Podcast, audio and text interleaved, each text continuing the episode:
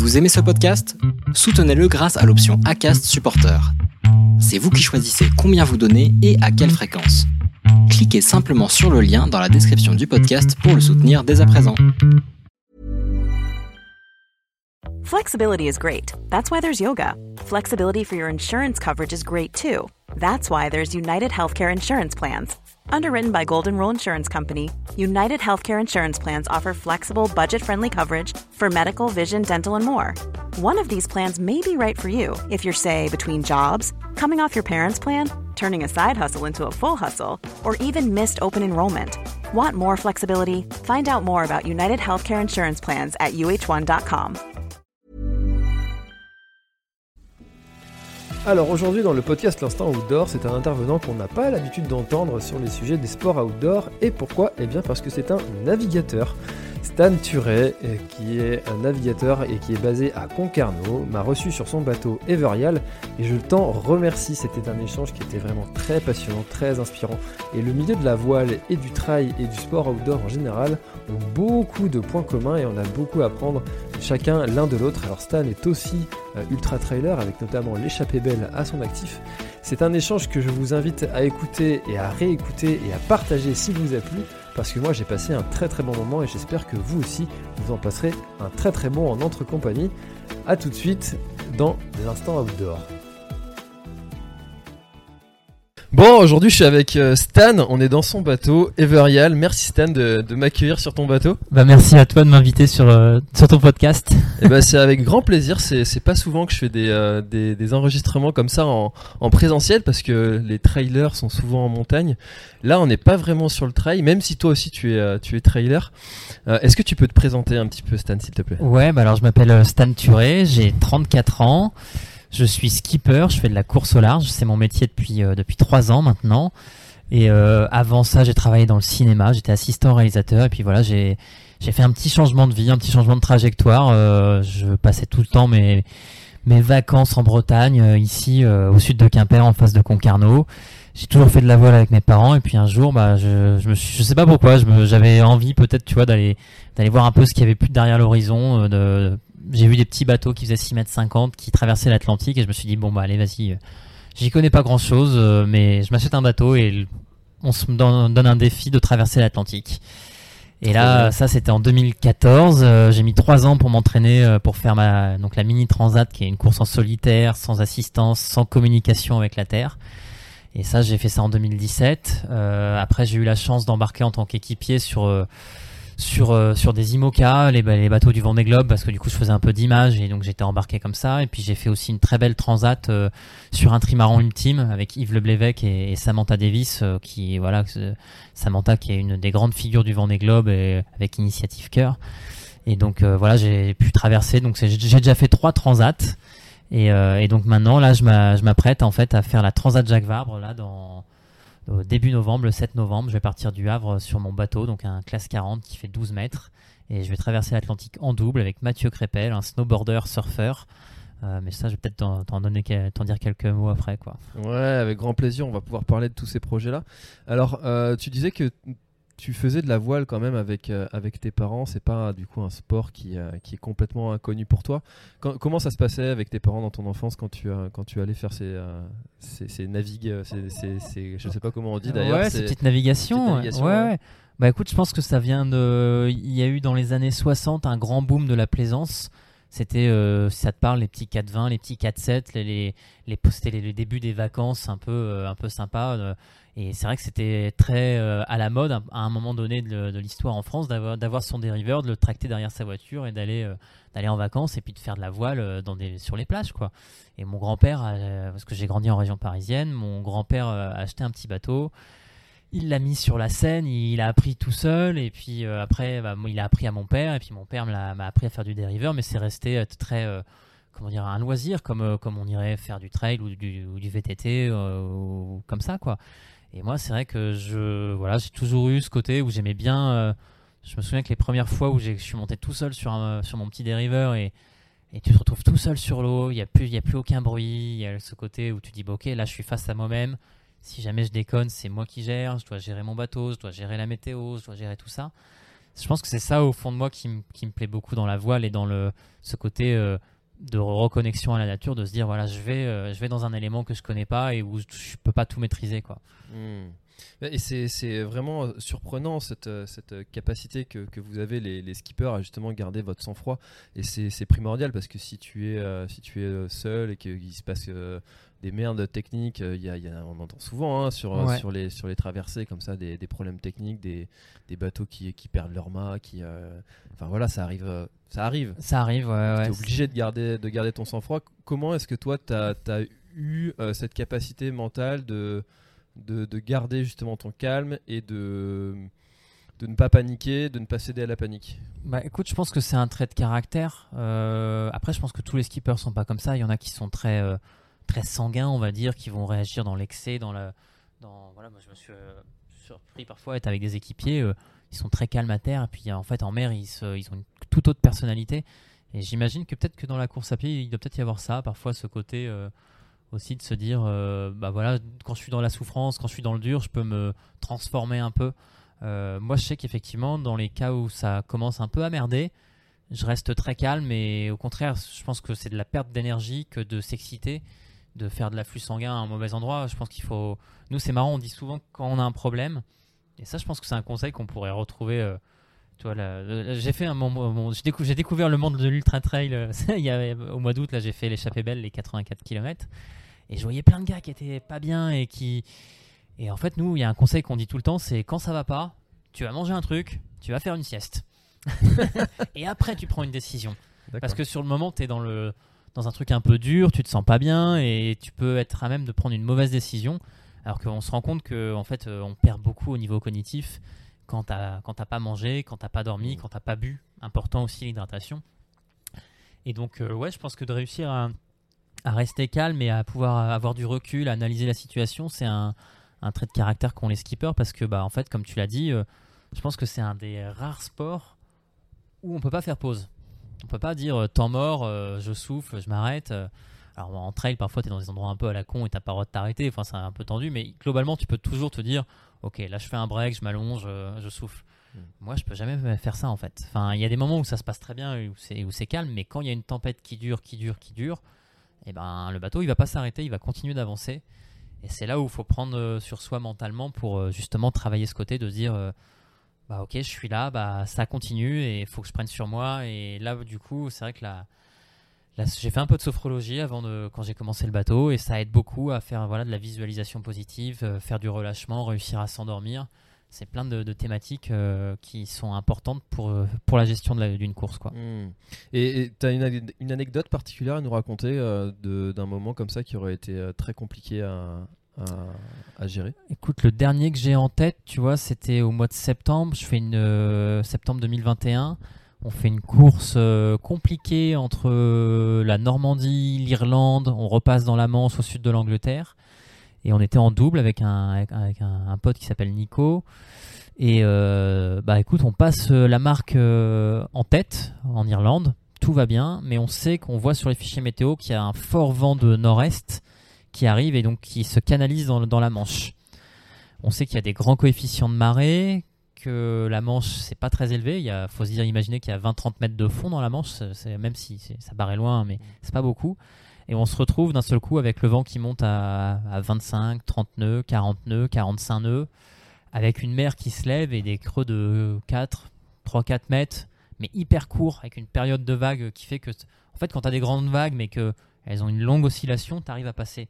Là, quand elles sont très très courtes à cause du vent et des- de la marée, c'est des mers où il faut imaginer que en fait ça devient un shaker à l'intérieur et c'est- ça devenait vraiment compliqué quoi.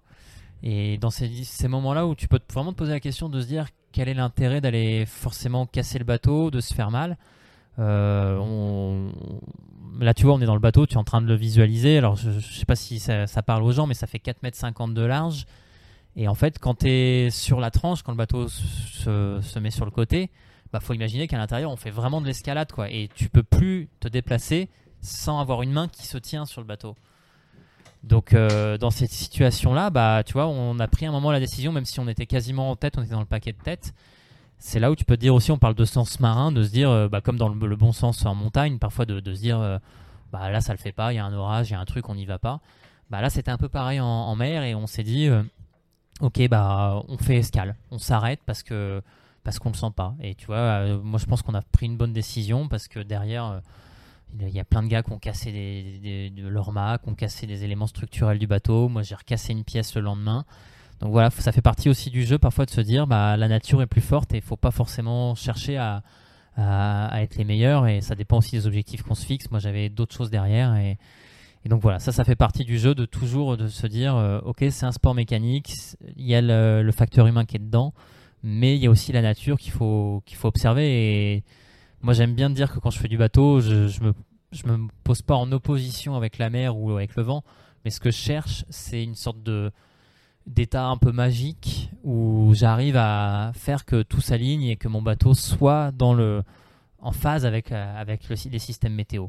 Hmm. Et quand tu arrives à trouver ce petit moment là où toi tu dors bien, ton bateau va bien, tu arrives à être au bon moment au bon endroit avec les systèmes météo à, les comprendre, bah là c'est une sorte de, super équilibre qui est hyper agréable quoi. Hmm. En tout cas, c'est une espèce de, de, flow en fait que vous allez chercher, de, de communion avec la nature. Euh, et, de toute façon, je pense que ça peut pas marcher si tu veux aller euh, à, Si tu fais que bourriner, si tu passes en force, ça le fait pas en fait. Hmm.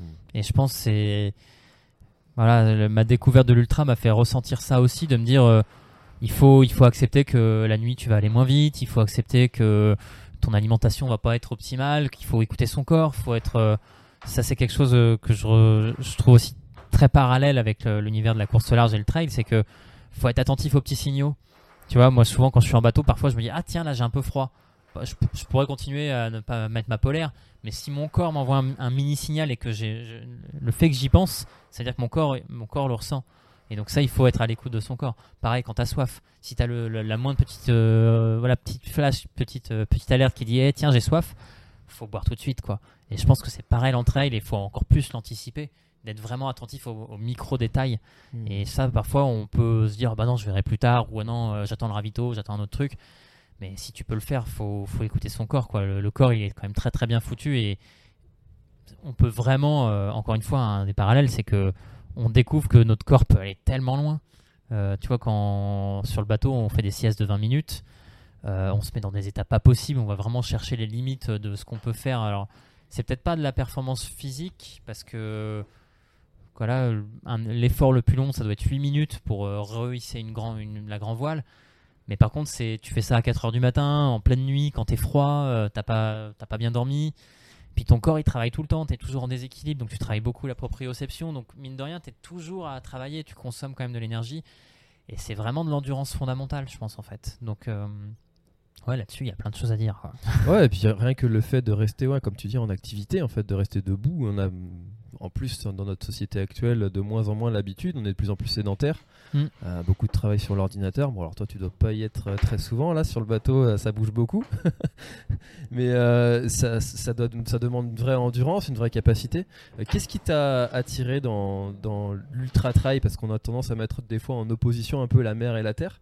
toi tu as, un petit peu ces deux casquettes là. Qu'est-ce qui t'a attiré dans, ce, dans bah, cette pratique je, suis un, trailer amateur. C'est vrai que j'ai découvert le trail en, en Bretagne. Je pense j'ai fait dû faire mes premiers trails en, 2013. Euh, j'avais jamais vraiment couru. Je courais juste pour mon plaisir, en fait, pour, parce que j'aime bien ça. J'aime bien me défouler. J'aime bien. Voilà, encore une fois, courir dehors, c'est le truc que j'aime le plus, quoi. Enfin, je, comprends pas bien les gens qui font du sport en intérieur. Je suis obligé d'en faire un petit peu parce que euh, on, a des charges euh, sur le bateau qui sont spécifiques et donc on fait du travail un peu à pousser un peu de la fonte. Mais si je peux aller juste courir et choper les embruns et être dehors, c'est aussi un moment où je trouve on a beaucoup de liberté de, penser, de réfléchir à plein de choses. Et euh, c'était quoi la question? Pourquoi est-ce que tu es parti sur l'ultra trail? Ah, l'ultra trail, bah parce que justement euh, euh, sur le côté mental. Tu vois, le, côté se dire quand je suis sur un bateau, j'ai pas le droit de m'arrêter et il faut que j'aille toujours chercher à repousser un petit peu la petite limite que mon parce que voilà, aussi bien en trail qu'en course, t'as forcément un moment des facteurs qui vont te dire ah putain j'ai mal aux genoux, j'ai mal aux jambes ou ah je suis fatigué, je vais aller dormir. Et ben faut se dire que ce, seuil là, en fait on peut tous, c'est ça se travaille et tu peux constamment les repousser et aller plus loin. Et en fait euh, c'est vrai qu'à un moment j'ai commencé à me mettre dans les sports d'endurance euh, parce que justement ça m'intéressait de voir jusqu'à où je pouvais pousser mon corps et repousser les limites via mon, esprit quoi. Et le cerveau contrôle beaucoup beaucoup de choses. Et donc, euh, moi, je, considère que de faire de l'endurance, du trail ou, même du triathlon, j'ai inventé un, super Ironman, le Finisterman.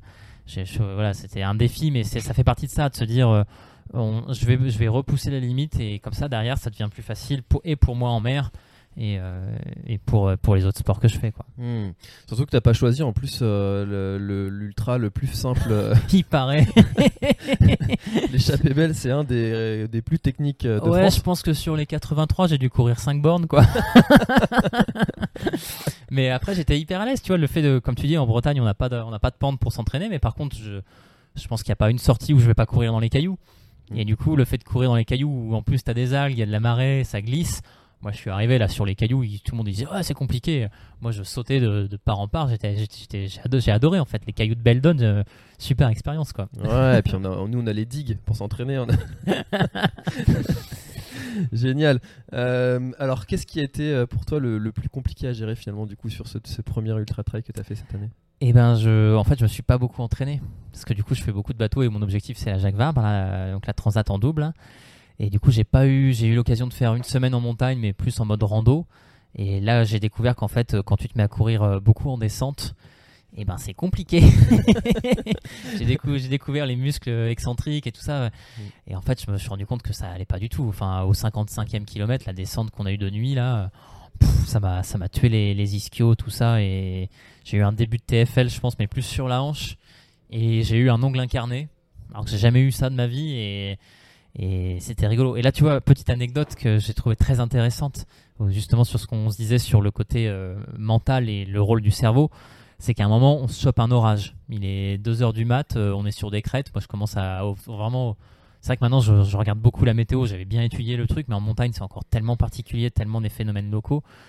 On chope un orage, il se met à pleuvoir, mais complet. Il y a des orages, ça pète, je pense, à 500 mètres. J'étais vraiment pas bien du tout. En plus, euh, j'étais avec des bâtons, je savais pas quoi faire. J'étais sous un arbre. Je me dis, bon, je fais quoi? Je suis dans la forêt.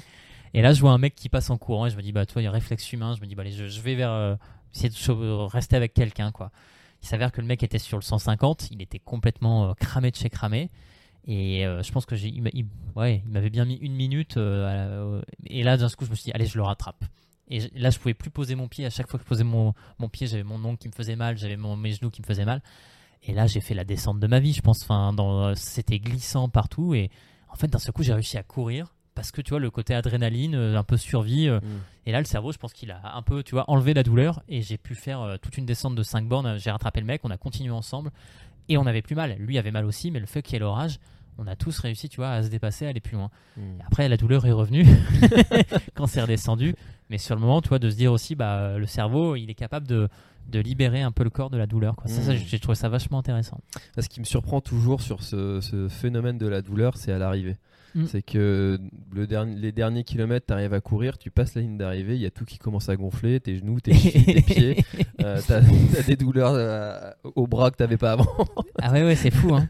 C'est euh, c'est assez incroyable ce, ce phénomène-là de, de, de l'arrivée et puis de, la capacité du cerveau justement à faire abstraction ou à, je sais pas, à libérer quelque chose qui fait que des douleurs apparaissent.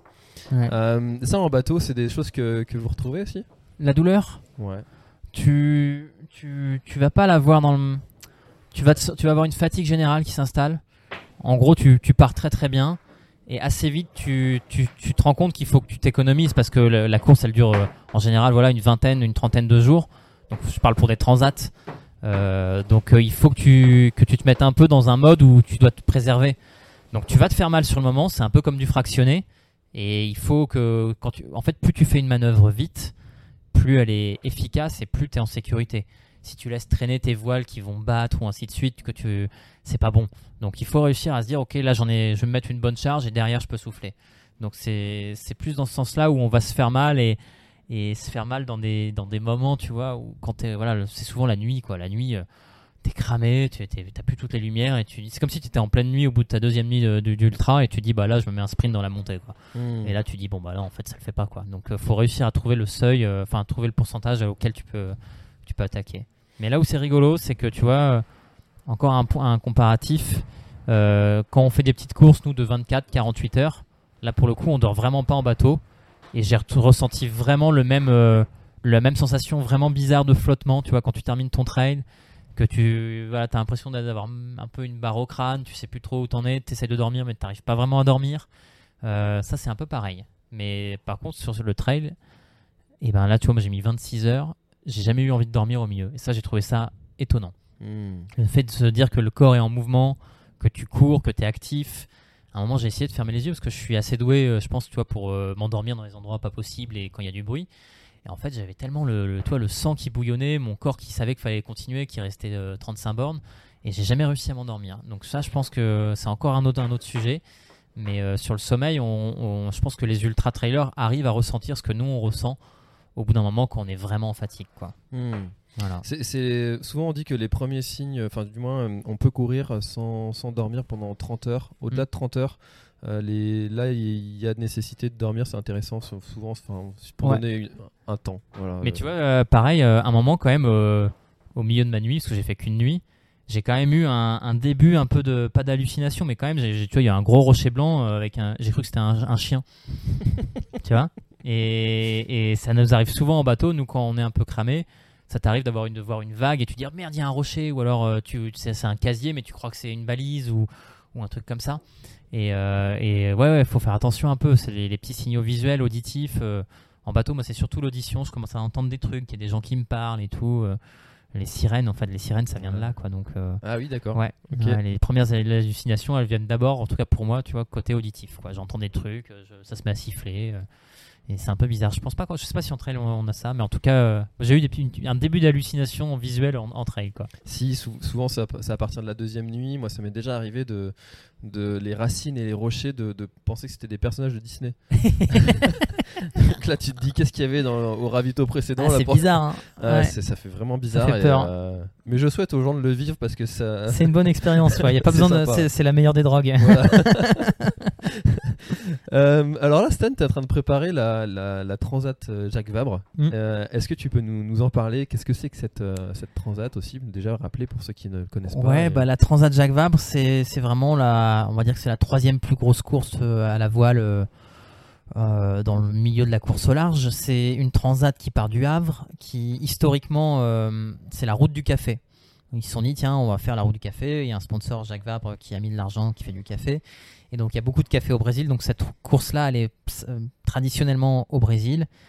Là, c'est la première fois qu'elle va aller en Martinique, parce que bah, les conditions sanitaires dues au Covid ont fait qu'au Brésil, c'était pas la joie. Donc, ils se sont mis assez tôt à se dire, on, contrôle un peu le truc en allant en voilà, en France. Euh, et en fait, historiquement, euh, on se rend compte qu'en fait, les, premiers grains de café ont été plantés en Martinique. Donc voilà, c'est en plus un clin d'œil à l'histoire qui est sympa. Mais donc voilà, c'est une course en double. Euh, on doit sortir, tu vois, sortir du Havre. On est dans la Manche au mois de novembre.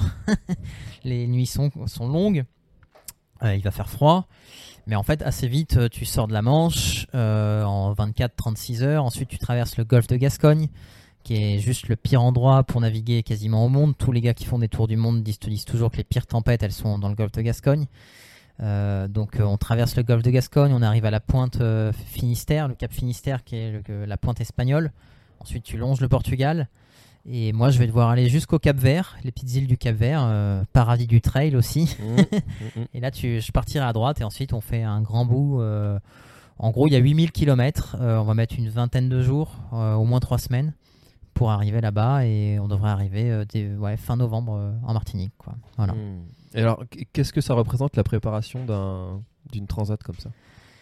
Eh ben, c'est un sport mécanique, donc il y a, y a, deux facteurs, il y a le facteur humain et le facteur mécanique. Donc déjà pour traverser, il faut avoir un bateau qui tient la route. Donc c'est beaucoup dans, de fiabilisation, de d'optimisation. Euh, moi, ça me fait marrer parce que voilà, si on compare au trail, c'est vraiment tu vois, comme, tu préparerais ton sac, de te dire voilà, est-ce que je vais avoir les, les, bons éléments dans le sac, que ce soit pratique, s'entraîner à sortir les éléments, les ranger, savoir où tu vas trouver les trucs.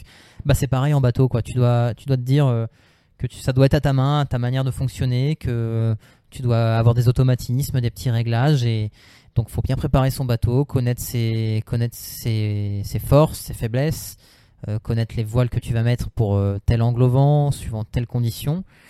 Et puis, euh, donc ça, c'est un travail qui se fait, euh, que je fais depuis deux ans. En fait, j'ai le bateau depuis deux ans euh, et il n'y a pas eu de transat depuis deux ans. Donc, donc voilà, donc là, ça, le bateau, pour moi, c'est carré et je sais où je vais avec ce bateau-là. Et après, côté, côté humain et performance humaine, bah, c'est beaucoup de, de, prépa physique, on va dire. faire un gros bloc, on a fait un gros bloc de travail en début de saison pour voilà, se mettre à niveau. Et puis derrière, après, dès que tu navigues, en fait, tu entretiens cette forme. Et là, tu vois, là, je suis dans une période où je, je fais plus du travail de qualitatif, de, faire du travail de force un peu explosif. Mais je sais que l'endurance, la caisse de base, je l'ai, je, l'ai.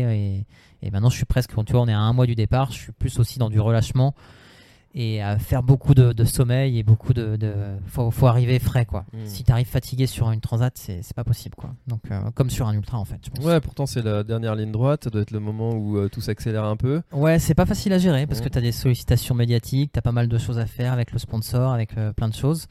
Mais faut faut réussir à, à, prendre des petits moments où tu dis ok, je coupe, je débranche le téléphone et je me mets dans ma bulle et je me, je me repose. Et euh, ouais, c'est intéressant ça. Hmm. Voilà. Et surtout que la particularité de la Transat Grab, c'est que c'est en, binôme.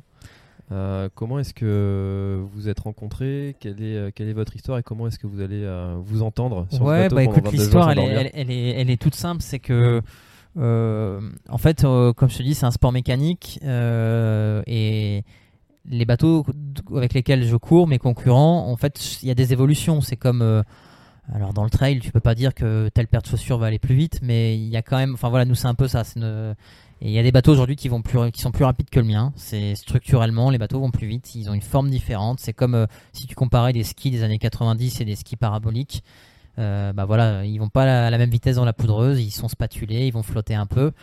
Et euh, donc dès le départ, on savait que mon bateau pourrait pas jouer la, gagne. On peut pas aller jouer un, un, podium ou quoi que ce soit. On n'est pas à l'abri d'une bonne surprise, mais en tout cas statistiquement ça serait compliqué. Donc on s'est dit qu'avec mon sponsor on voulait faire un projet plus euh, communication et euh, voilà faire une belle transat. Et moi je me suis dit que je voulais justement porter des, valeurs de, environnementales. C'est un sujet qui me touche particulièrement parce que on se rend compte euh, voilà qu'on a un super terrain de jeu, qu'on est sur l'eau, qu'on l'utilise. Mais c'est surtout quand tu reviens à terre que tu te rends compte que en fait on n'est pas obligé de vivre de la. Notre mode de vie qui est devenu une habitude terrestre, euh, quand tu vis sur un bateau où tu vois, j'ai pas de toilette, je prends pas de douche, tu te douches avec l'eau de pluie ou alors avec l'eau de mer, et tu trinces avec euh, l'eau qui vient de, ton désalinisateur. Euh, tu vis avec vraiment pas grand chose, tu arrives à manger avec très peu de choses. Tu, tu, voilà, quand t'as froid, tu mets un pull, tu vis avec du 12 volts, tu, tu éclaires avec une lampe frontale. Et c'est vrai que moi, quand je suis revenu de la première transat, je me suis dit, waouh, en fait, y a un truc qui va pas dans notre mode de vie et c'est hyper dur d'en sortir parce que on a, tous pris des habitudes, nos grands-parents ont pris des habitudes, nos parents ont des habitudes et, malgré tout, on se rend compte qu'il va falloir changer. Ça, ça pourra, enfin voilà, tous les rapports scientifiques aujourd'hui disent que il faut qu'on change. Voilà, s'il y a une transition à faire, elle va pas être facile et forcément ça passe par une perte de confort et on n'a pas envie de perdre de confort. Donc euh, voilà, c'est c'est pas facile. Mais tout ça pour dire que quand c'est quelque chose qui voilà qui me tenait à cœur de porter comme message. Et donc on a rencontré euh, la Water Family, qui est une super asso qui fait de la sensibilisation via le prisme de l'eau, de montrer que l'eau est un bien précieux, qu'il faut, ça va devenir une source d'enjeux majeurs d'ailleurs dans le futur, encore plus que ça ne l'est déjà aujourd'hui. Donc on va porter ce message de dire aux enfants faites attention à ce que vous consommez, mais c'est pas que l'eau directe, c'est aussi l'eau indirecte que tu manges dans ton alimentation. Euh. en fait, l'eau, elle est partout. Elle est dans ton jean, dans ton iPhone, dans plein de trucs. Et, et ça, c'est vraiment un truc qui me touchait. Donc, mon sponsor était partant pour aller euh, là-dessus. Et il se trouve que j'avais rencontré euh, Mathieu Crépel, qui est un gars que je suis depuis que je suis gamin. J'adorais ce qu'il faisait en snowboard. Et lui, il a d'autres projets d'expédition aussi. Voilà, il a quitté le monde de la compétition, mais il continue d'être hyper actif, tu vois, sur le, sur le côté, sur le côté de, environnemental. Et euh, Mathieu, on s'est rencontré un peu par hasard euh, à Concarneau, là, euh, chez Keros, l'entreprise de, Roland Jourdain, double vainqueur de la Route du Rhum, qui lui aussi est vachement dans ce, cette envie environnementale. Et, Mathieu, en fait, est le fondateur de la Water Family. Voilà, donc en gros, on va sur cette transat et pour faire une belle course sportivement, donner le meilleur de soi-même, parler de dépassement de soi, de tout ce que tu veux, de toutes ces valeurs qui aujourd'hui sont quand même fortes et donnent du sens à, nos projets et on espère peuvent inspirer les gens à faire des transitions dans leur milieu. On ne demande pas aux gens d'aller faire une transat, tu vois, on leur demande pas. Mm. Mais chacun à son échelle, on peut se fixer des petits objectifs et se dire, euh, bah voilà, c'est, on peut, on peut, on peut faire des changements quoi. Et de- le fait d'en plus, tu vois, d'avoir cette vision euh, avec la Water Family et, et les enfants. euh, moi, je suis allé dans quasiment, euh, on aura vu quasiment 300 enfants là au départ de la, de la Jacques Vabre. Et, on- et je leur parle de bateau, je leur parle de voilà comment je vis simplement, le, tout ce que je viens de te raconter. Et euh, j'espère qu'on arrive à planter, tu vois, des petites graines et se dire, euh, montrer aux enfants que et aux grands enfants Oui, surtout. que on peut vivre d'une autre manière. Souvent, tu vois, euh, moi j'ai arrêté de manger de la viande rouge en, en 2008, je crois. Et souvent, il y a encore cette vision-là très forte de, mais qui change. Enfin, qui, j'ai l'impression que là, dans le milieu sportif, ça commence un peu, tu vois, à, à bouger. Mais il y a quand même, dans, aux yeux du grand public, quand tu dis que tu manges pas de viande mais que tu fais du sport, il y a un truc qui bug chez les gens. Les gens ne pensent pas qu'on peut manger, tu vois, dans les légumes, dans tout ça, euh, dans, dans les graines qu'on peut manger, qu'il peut y avoir des choses différentes. Et, euh, et là, tu vois, j'ai la chance d'avoir un partenaire technique, euh, Baou euh, Organic Nutrition, que j'ai rencontré un peu par hasard, parce que tu vois, je, pareil, je, je m'intéressais au trail et j'ai vu qu'ils faisaient des super produits. Et je me disais, bah voilà, en fait, les réflexions que eux ont sur le trail, ça marche aussi en, en bateau. Tu vois, un truc très con, mais au début, quand j'ai commencé, il y avait plein de gars qui me disaient, ouais, on prend du coca, on prend du Red Bull la nuit pour tenir. Et en fait, euh, au début, j'ai essayé et j'étais pas bien du tout. Et je me dis, en fait, non. Et après, tu vois, en allant chercher un peu des infos sur la, la nutrition, la chrononutrition, la micronutrition, de comprendre ce qui se passe quand tu ingères du sucre. Et te dire qu'en fait, bah oui, tu as un pic hyperglycémique et que derrière, bah, ton corps, il est pas bien, que ton cerveau, il devient addict. Et... Enfin voilà, tous ces paramètres-là, de... je les ai découverts plus via le trail. Et, et c'est pour ça aussi que je trouve ça hyper intéressant de connaître son corps, de savoir ce que tu manges euh, pour bien le digérer et tout. euh, Parce que ton, mine de rien, ton deuxième cerveau, c'est ton ventre. Ouais. Donc euh, voilà, c'est voilà, c'est en tout cas la Jacques Vabre aujourd'hui, elle fait beaucoup de sens pour moi avec tous ces messages là au départ quoi. Voilà. D'accord. Et donc Mathieu, qui, qui va t'accompagner, quelles sont ses, ses- son quelle est son expérience en, en, Mais très très peu, très très peu. Il faisait pas de bateau à part faire du, il, faisait du kata, euh, enfin sur la plage, tu vois, avec ses avec ses potes et pour se marrer. Euh, après, c'est un mec qui a, grandi dans la nature, donc c'est un gars qui a l'habitude, tu vois, de regarder les nuages, de, de regarder la météo, et qui a aussi fait des, des très belles expéditions en Alaska. Enfin, il a fait plein plein de choses. Donc, il est habitué, tu vois, à, à cette, justement à cette perte de confort, à cette, à cette sobriété. Et quand il est arrivé sur le bateau, en quelques jours, il était hyper à l'aise. Euh, mais par contre, c'est vrai qu'il connaît pas la stratégie météo, il connaît pas. euh, là, on a on a fait une formation accélérée sur euh, sur comment se manœuvre un bateau, tu vois, parce que c'est comme tu l'as dit tout à l'heure quand tu es arrivé, il y a, y a des bouts et des ficelles. voilà, nous on dit pas des on dit pas des cordes, on dit des bouts, mais il y en a partout. Chaque paramètre est réglable et donc. Bah moi je suis hyper content aussi de partager ça avec lui. Et lui arrive aussi avec sa fraîcheur et son regard neuf. Et du coup bah, quand on veut partager une histoire parce que c'est aussi ce qu'on a envie de faire c'est aussi de partager une, belle histoire bah, c'est hyper intéressant d'avoir un gars comme ça qui est hyper ouvert et qui est curieux d'apprendre. Curieux c'est vraiment un mot important tu vois. Moi j'ai pas envie d'être euh, au, final on se rend compte que bah, c'est normal euh, quand tu arrives dans un nouvel univers tu es hyper passionné avec des yeux euh, neufs. Mais au bout d'un moment tu t'habitues mais on s'habitue et moi je commence un peu à être habitué à tout ça. Donc c'est plus compliqué pour moi de, de raconter des choses. Et là de le fait d'avoir Mathieu à bord euh, même s'il y connaît rien il, après c'est il est aussi hyper solide physiquement hein, euh, Ouais, physiquement c'est une machine. Donc euh, voilà c'est une paire de bras une paire de une paire d'yeux pour observer les choses pour m'aider. Et, et puis voilà. Et puis après quand tu es sur un bateau faut qu'il y ait aussi une bonne ambiance à bord. Et là tu vois on a fait une qualification de 5 jours. On a été au phare du Fastnet en Irlande ça s'est hyper bien passé donc je suis je suis assez confiant sur notre collaboration quoi voilà En tout cas, j'adore cette, euh, cette folie, euh, cette folie de vue de l'extérieur, de, de s'en lancer là-dedans sans avoir. euh, on pourrait penser que pour, pour se lancer là-dedans, il faut avoir une grosse expérience de voile. Ouais, mais moi c'est un truc que je dis souvent. tu vois, je connaissais pas grand chose et en fait ça tient. Ça c'est un truc que je dis tout le temps un peu partout, c'est que l'aventure en fait, le... elle est un peu partout quoi. Tu vois, moi je pense qu'il y a certaines aventures que j'ai faites, euh, je les ai faites en Bretagne et c'était terrible. J'avais fait une traversée de la Bretagne, euh, genre en VTT, euh, tout seul. et tu dis, bah voilà, tu te retrouves en pleine nuit à 4h du mat, perdu dans les monts d'arrêt en VTT. Et ben je vais te dire, c'est l'aventure. hein. T'as pas besoin d'aller forcément très très loin et c'est pareil en montagne. Faire de la rando, partir en trail, c'est accessible. Et oui, c'est sûr qu'il y a une tendance, peut-être même une, surexposition aux, grands exploits. tu vois, quand, on voit des mecs, des stars du trail comme, comme François, comme euh, Kylian, euh, tu dis bah ouais, ça donne envie, mais c'est peut-être pas pour tout le monde. Mais par contre, ça ouvre cette porte de dire, euh, en fait, t'as pas besoin d'aller forcément très loin. Tu peux t'amuser à ton échelle et à ta manière, avec, avec tes moyens. Et, et même si tu as envie d'aller faire du bateau mais que tu connais rien, et ben tu vas dans un petit club de voile, tu vas prendre un petit, un petit dériveur qui est pas compliqué.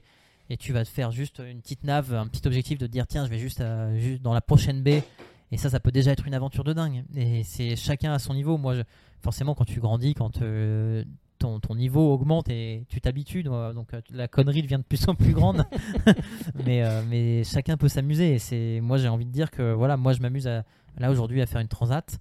Demain, ça sera peut-être autre chose. Mais en tout cas, il faut, encourager les gens à, sortir, à aller jouer dehors et, ne pas se mettre de limites. Je pense que c'est hyper important aujourd'hui de, de se reconnecter à la nature. Quoi. On a oublié un peu tout ça dans, dans notre mode de vie sédentaire et tu vois, de, de- le fait de se réveiller avec le, avec le soleil, de, de dormir avec le soleil, de comprendre ce qui se passe la nuit, euh, de, vivre tout simplement avec la nature. Quoi. Hmm. Mm. Puis ça, c'est quelque chose que j'incite beaucoup aussi à faire euh, tous ceux qui, euh, tous ceux qui m'écoutent euh, et qui veulent bien m'écouter, c'est de, se lancer comme ça dans des défis un peu non organisés, non structurés, de partir comme ça, faire une traversée d'un GR, euh, pas forcément sur, euh, sur Ouais. des, des cent- des dizaines de jours. Bah, tu vois, c'est vraiment ça. 3-4 jours. le- Là, tout à l'heure, j'ai parlé très rapidement du, du Finisterman, qui est une épreuve que j'ai inventée. Il faut que, je, faut que je la développe dans le futur parce que c'est parti d'une connerie de se dire tiens, euh, j'ai- pas le temps de faire un. J'ai pas le temps de me préparer pour faire un Ironman. C'est- Enfin, si tu veux faire un truc bien, c'est 6 mois, 8 mois de préparation. J'avais pas le temps de faire ça avec le- mon programme bateau. Et à un moment, je me suis dit, tiens, ça, ce qui serait marrant quand même, là, je devais faire le tour du Finistère à la voile. Et je me suis dit, tiens, ça serait drôle, tu vois, d'enchaîner le. De dire, tiens, je vais nager, je fais 3 km 8, je monte sur mon bateau, je fais le tour du Finistère. Et puis derrière, bah, comme par hasard, ça fait pile poil 180 km quand tu traverses. Et j'ai trouvé un, voilà, un lieu d'arrivée où, après, je fais un bout de chemin côtier et 42 km. Et ben, j'ai monté ça tout seul. C'était pas une course, mais j'ai pris un plaisir de dingue à, à même à organiser le truc, tu vois, dans ma tête.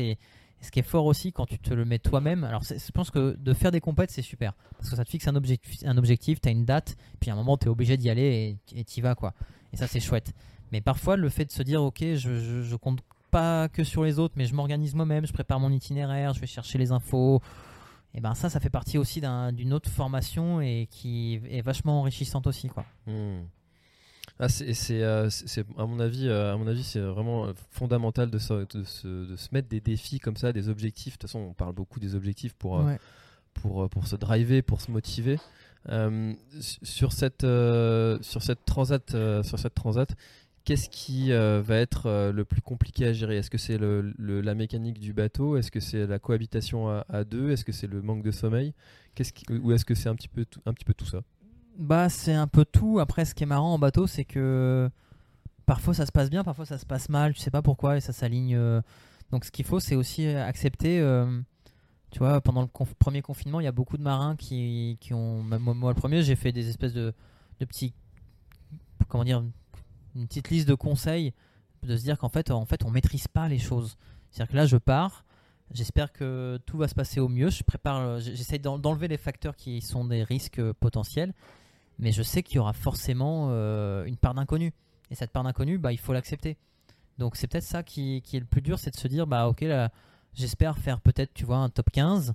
Euh, j'espère euh, réussir à, à, me donner à fond, à faire le meilleur de moi-même. Mais par contre, si ça se passe pas bien, bah faut aussi savoir peut-être réévaluer ses, ses objectifs. Et c'est pareil, c'est pareil en course à pied. Tu pars peut-être parfois avec un truc et puis bah en fait c'est un mauvais jour. T'as pas les jambes et tu dis bah en fait euh, je vais je vais essayer tu vois de, de trouver autre chose, de trouver un autre truc et de me raccrocher à un autre truc. Et Hmm. par contre, tu vois, un truc qui, qui est marrant, que j'avais jamais pensé, mais sur le, là, tu vois, sur le trail, on avait des ravitaux bah, tous les 30 bornes. Et en fait, bah, j'ai fonctionné, euh, bah, comme beaucoup de monde, euh, en tronçon, de se dire, bah, ok, il y a, en fait, c'est plusieurs courses. Il y a un 10 bornes, il y a un 30 bornes, il y a un 20 bornes, et ainsi de suite. Et ça, ça c'était vachement bien mentalement. Et je pense que, tu vois, euh, sur cette course-là, on va, on va fonctionner comme ça par, par mini-étapes, de se dire, ok, déjà, il y a le départ à prendre, pas casser. Ensuite, sortir de la Manche, sortir du Cap Finistère, aller aux Canaries, aller au Cap Vert, et ensuite traverser. Et peut-être que chaque euh, petit tronçon sera foncièrement différent. Et, euh, et voilà, quoi. Ça, ça, va, ça va fonctionner comme ça, mais faut se laisser aussi euh, surprendre dans le bon sens, quoi. Faut se laisser. Il va y avoir des inconnus, il y aura peut-être des, des aventures, des faits de course, on, on sait pas, quoi. Et c'est ça qui est beau aussi, quoi. Ouais, ça c'est génial aussi. De, bah, du- ça fait partie de l'aventure. Ouais, Et puis, carrément. c'est tout ce dont on se souvient parce que si c'est trop facile. euh, Ah ouais, ouais, bah clairement, clairement, si c'est facile, c'est chiant. On, va Ouais. cher- on va- on va chercher forcément à, à se mettre un peu dans le rouge, à se mettre un peu dans le dur. Et, et voilà, moi j'aime bien. euh, bah, tu vois, c'est pas, c'est presque pas un hasard que j'emmène un, un snowboarder surfeur avec moi, parce que souvent j'aime bien dire que je pars avec, une, avec l'envie de faire une belle trace, de faire une belle courbe, de, de, jouer avec la météo, de jouer avec les systèmes météo, les dépressions, les anticyclones. Et ça, pour moi, c'est aussi, c'est aussi une manière de, de se dire que je, je, fais une belle course, c'est de donner le meilleur de soi-même et d'arriver de l'autre côté en n'ayant aucun regret, de se dire, ok, j'ai assumé mes options, j'ai été au bout du truc. Et puis bah, après, le résultat, il est là ou il est pas là. Mais en tout cas, tu t'arrives en étant fatigué, en ayant eu le, la sensation du travail bien fait. Quoi. Hmm, top. Bah écoute Stan, qu'est-ce qu'on peut vous souhaiter? Euh, pour, cette, pour cette traversée oh, bah quand même du gros surf, euh, des alizés bien établis, le vent bien portant et puis, euh, puis voilà de, de aussi de, de, bah de, de, ramener des belles images et de, faire rêver les gens et les, toi, des inciter à, à chacun à leur échelle de, de, vivre leur rêve et de se dépasser quoi. Voilà. Mmh, top. Bah écoute, est-ce qu'il est y a quelque chose dont on n'aurait pas parlé, dont on n'aurait pas parlé et que tu aimerais ajouter euh, pour clôturer un petit peu euh, cette conversation pour l'instant outdoor Non, mais je sais pas. Bah si, on pourrait peut-être dire que en tout cas, j'ai, tu vois, j'étais hyper heureux que tu me contactes parce que je trouve que les, deux univers du trail et de la course au large ont des choses à, se raconter. Et j'adorerais dans le futur euh, monter un événement ou en tout cas, tu vois, de créer un truc avec des trailers et, et pourquoi pas, tu vois, les emmener à la voile sur des, sur des îles ou parce que tu vois, quand, tu vois, Xavier Thévenard euh, avait dit l'année dernière qu'il voulait plus prendre l'avion pour aller sur les lieux de course. Et bah, tu vois, il y a peut-être un truc à faire de se dire, on peut peut-être monter des, espèces de, de, courses entre nous en équipage, d'emmener des trailers aux Canaries ou au Cap Vert et puis euh, de faire un truc un peu plus propre. Euh, je pense que ça serait hyper sympa quoi. Voilà. Mais peut-être qu'on va le faire déjà à l'échelle locale en Bretagne. Ouais, il y a des très belles îles, Belle-Île, Ouessant. ouais, même, tout, tout, le GR, hein, tu vois, le, le, trail de la Pointe du Rat que j'ai fait euh, il y a deux ans, là, c'est magnifique. Et c'est, t'as l'impression d'être en mer quoi en fait. Tu cours avec les embruns, tu vois les grains arriver. Donc, euh, ouais, je suis sûr qu'il y a plein de parallèles à faire encore et de, de pousser le curseur encore plus loin là-dessus. Eh ben écoute, euh, projet, projet à suivre. Voilà. Merci à toi. Merci beaucoup Stan et puis bonne traversée. Salut. Ciao. Cet épisode est maintenant terminé, merci de l'avoir écouté jusqu'au bout. Et si vous êtes encore là c'est sûrement qu'il vous a plu, alors n'hésitez pas à le faire savoir autour de vous, c'est la meilleure façon de faire connaître le podcast L'Instant Outdoor. Parlez-en, partagez les épisodes, merci beaucoup pour votre fidélité et à très très bientôt dans un prochain épisode. Voilà, l'épisode est terminé, j'espère qu'il t'a plu. Je t'invite à aller checker NAC, comme je t'en ai parlé au tout début de l'épisode, avec le code PlanetTrail, P-L-A-N-E-T-E-T-R-A-I-L. Tu auras moins 15% sur ta commande. Et moi, je te souhaite un très, très, très, très, très bon footing, très bon trajet. Bref, ce que tu es en train de faire, je te le souhaite un très bon. Allez, à bientôt dans un prochain épisode. Bye bye.